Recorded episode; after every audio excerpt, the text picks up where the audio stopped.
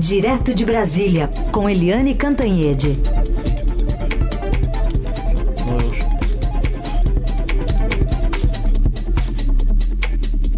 Oi, Eliane, bom dia. Bom dia, Heisen, bom dia, ouvintes. Bom, para o seu primeiro tema, vamos eh, trazer um trechinho do que disse ontem o presidente eleito Lula lá no Egito na COP27. Não por acaso, a frase que mais tenho ouvido dos líderes diferentes de diferentes países é a seguinte frase: O mundo sente saudade do Brasil. Quero dizer para vocês que o Brasil está de volta. Bom, Helene, está de volta e há pouco o nosso enviado lá para a COP, o Emílio Santana, relatava os correspondentes estrangeiros falando Lula em todas as línguas. E fica Lula mesmo. É, é verdade. Você sabe que eu achei que o momento mais é, impressionante de ontem do pronunciamento foi quando a plateia ali tinha indígenas, tinha representante de sabe, vários países e tal, mas muitos brasileiros, e a plateia começou a entoar. É, o Brasil voltou, o Brasil voltou. Eu achei aquilo muito. criou uma onda, assim, sabe? E há uma sensação, sim, de que o Brasil voltou a ser player no mundo.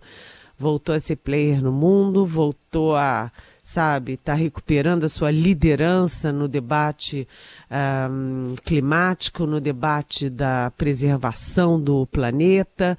É, foi um, um pronunciamento muito contundente, muito importante, que inclusive está hoje nas páginas do The New York Times, que é o principal jornal do mundo.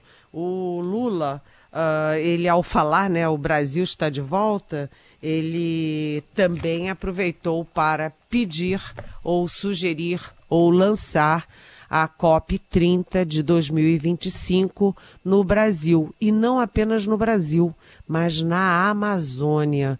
E mais cedo, na reunião com os governadores da região, amazônica, o Lula tinha lembrado: olha, e se for na Amazônia, os dois maiores estados que têm condições é, para receber uma COP são o Pará e a Amazônia.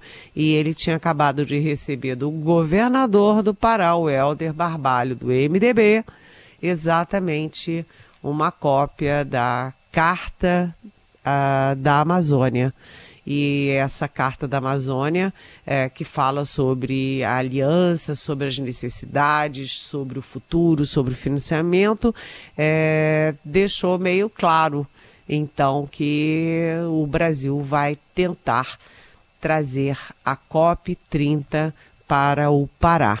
Foi interessante porque o Lula leu o pronunciamento, estava todo escrito e ele estava lendo, lendo, lendo, mas nessa hora de lançar na Amazônia a COP 30, ele parou e falou de improviso, porque ele tinha acabado de lançar aquela ideia, de discutir aquela ideia com Helder Barbalho e os governadores. Agora, o Lula, ele também defendeu um pacto é, com o agronegócio, um pacto com os países desenvolvidos, um pacto com os países que têm as 50% das florestas do mundo, como a Indonésia, é, um pacto com a, com a nossa região aqui é, latino-americana e com o Caribe, para preservar o planeta.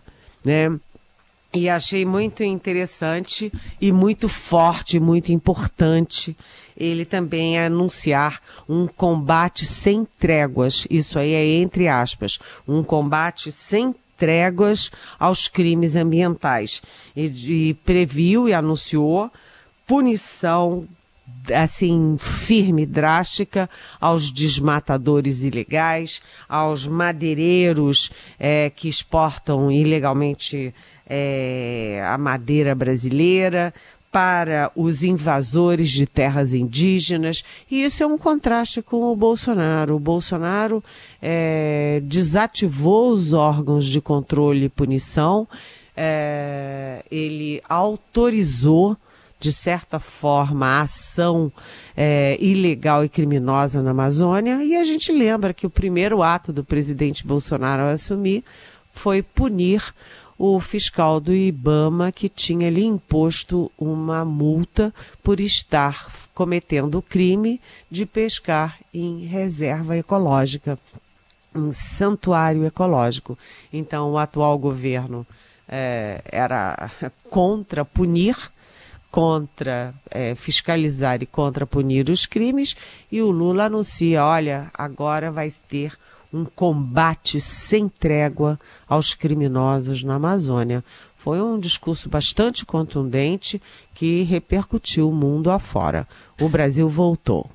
E nesse discurso contundente, Helene, nesses recados fortes, além da questão ambiental, ele também tratou da, da pobreza, da miséria, da, da, fome, enfim, né? Propôs uma aliança contra isso tudo.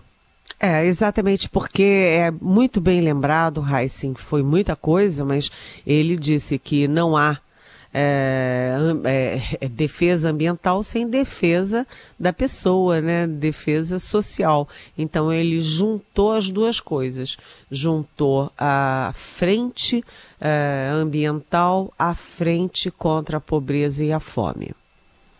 É, e hoje já estou vendo aqui, nesse encontro de hoje, ele já falou de proibir o garimpo, o, garimpo ilegal né, em áreas indígenas, espera respeito ao agronegócio. Hoje o encontro foi com movimentos sociais, então é uma agenda realmente que está chamando a atenção, né, Eliane, para esses recados que ele está levando.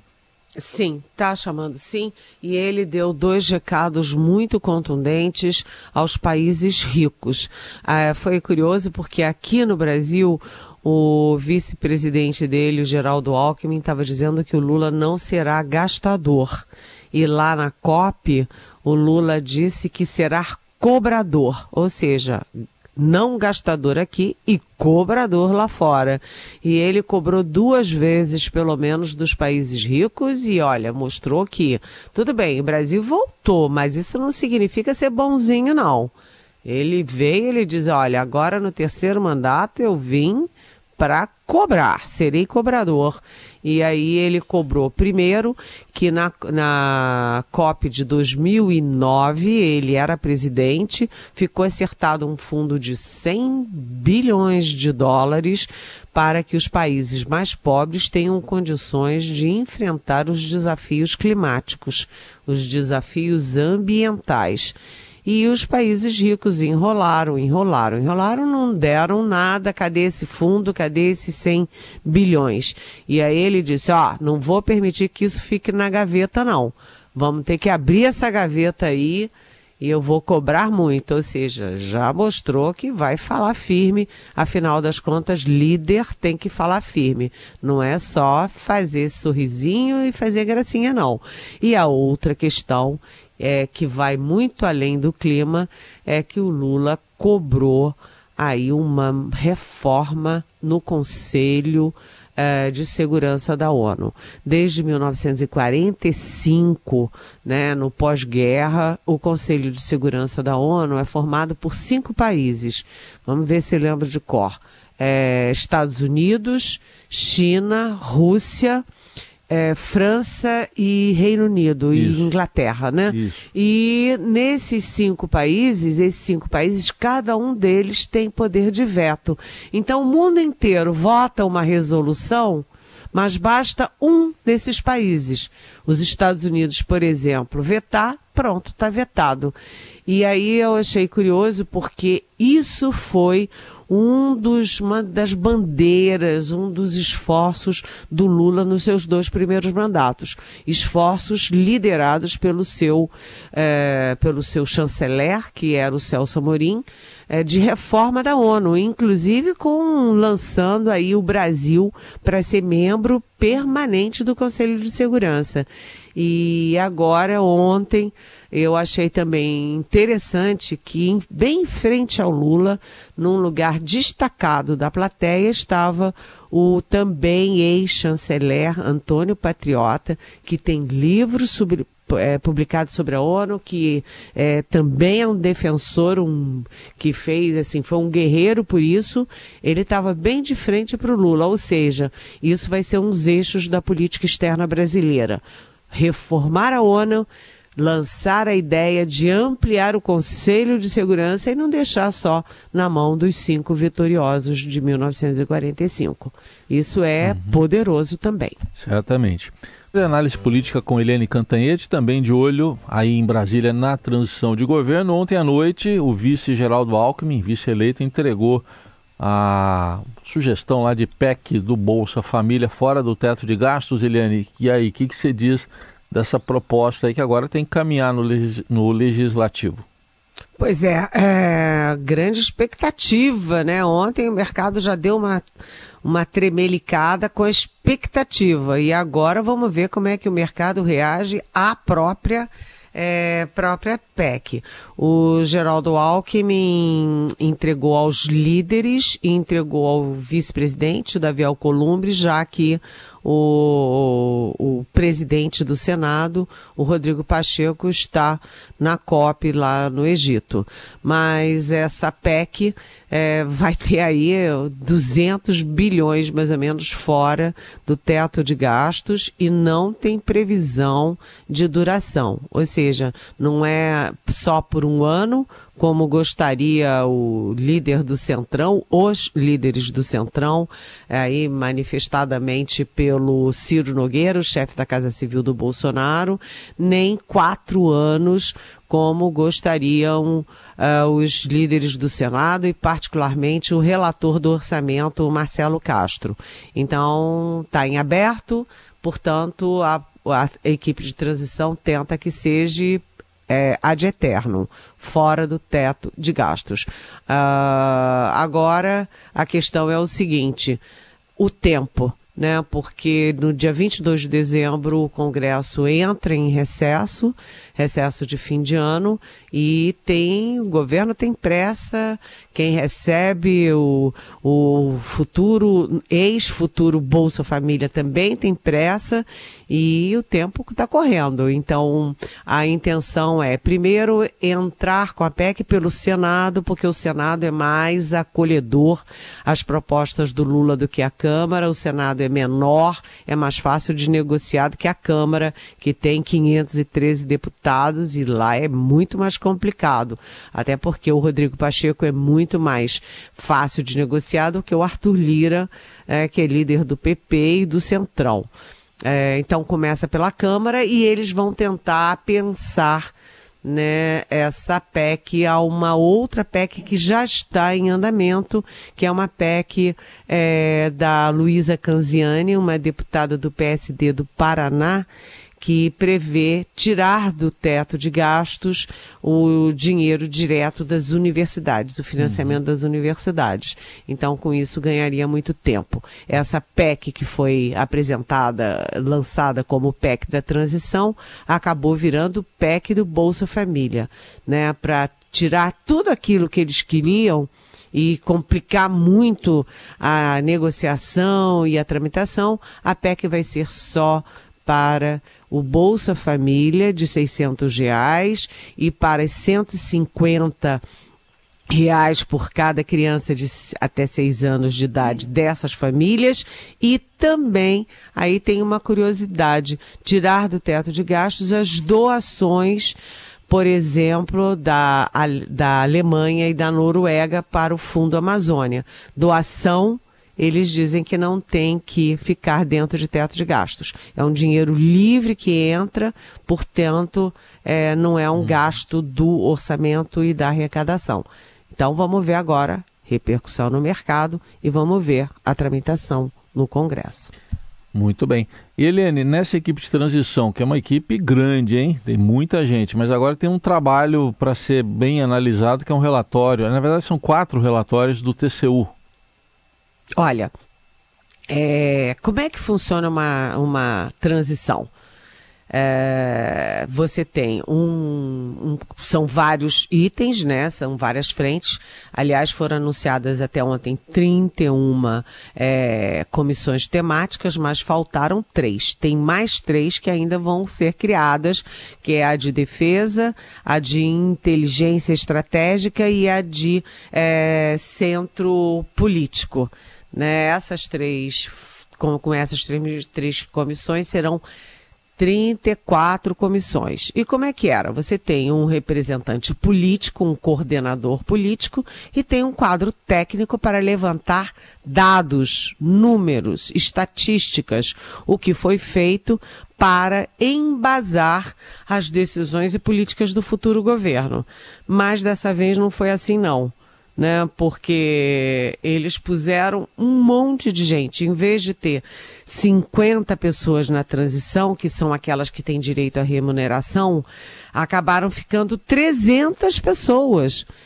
300 pessoas, 50 remuneradas, as outras voluntárias. Mas como é que é possível você fazer comissão com um tempo tão curtinho até a posse, é, com tanta gente. Você põe lá 10 pessoas, 12 pessoas para discutir, todas super qualificadas, isso é inegável. Você vai ter uma discussão infernal que não vai acabar nunca e ninguém vai levantar dado nenhum, porque tem muita estrela e, e pouco braço para fazer o trabalho ali, aspas, braçal, de levantar os números, os dados, de fazer é, o levantamento mesmo do que precisa. Né? Então, esse relatório do Tribunal de Contas da União foi bem-vindo, foi é, encomendado pelo próprio Geraldo Alckmin, o vice do Lula, uh, e foi bem-vindo, porque ali é que estão os dados. É nesse relatório do TCU que a equipe de transição tem que se basear para fazer propostas. Porque do jeito que está, essa, essa transição balofa desse jeito, eles não vão conseguir é, ter tempo e ter disciplina para transformar o debate teórico num, numa tarefa prática uhum. de colher dados. É. Então, TCU é muito bem-vindo. Eliane, fechando o seu comentário de hoje, antes da gente se despedir, uma palavra sobre essa grande perda, não só do esporte, que foi a Isabel. Nossa, olha, ontem bateu no peito, porque a Isabel Uh, ela foi uma grande jogadora de vôlei. Eu e meu marido somos fissurados. Nós somos daquela geração uh, que em 1980, 1990 a gente ficava grudado vendo todos os jogos femininos, masculinos, eh, daqui de dentro, internacionais, os campeonatos. E aí eu me lembro, né, das grandes estrelas, a Isabel, a Ana Moser, a Jaqueline, a Jaque. Uh, puxa vida sabe? É, é, e, e ela era uma grande mulher. Eu me lembro dela jogando grávida. Disse, não, peraí, gravidez não é doença, não. Entrou na quadra, jogou bonito. E ela era também uma mulher de posições firmes, é, que inclusive dois dias antes tinha sido indicada para a comissão de transição na área de esportes. A Isabel morreu de uma forma tão chocante, tão rápida, com uma crise é, aguda, né? De como é que chama a doença dela. Enfim, uma infecção no pulmão, uma síndrome aguda respiratória. E, sabe, dói no coração, dói, dói, dói a gente perder a Gal, perder a Isabel, perder os grandes símbolos é, femininos, libertários desse país. Mas, enfim, fica aqui a nossa homenagem à grande Isabel, uma grande jogadora, uma grande mulher, é. uma grande brasileira que é, desfraudou bem a nossa bandeira no mundo. Obrigado, Eliane, por mais esse comentário final, por tudo hoje também. Bom dia para você, até amanhã. Até amanhã, beijão. Tchau.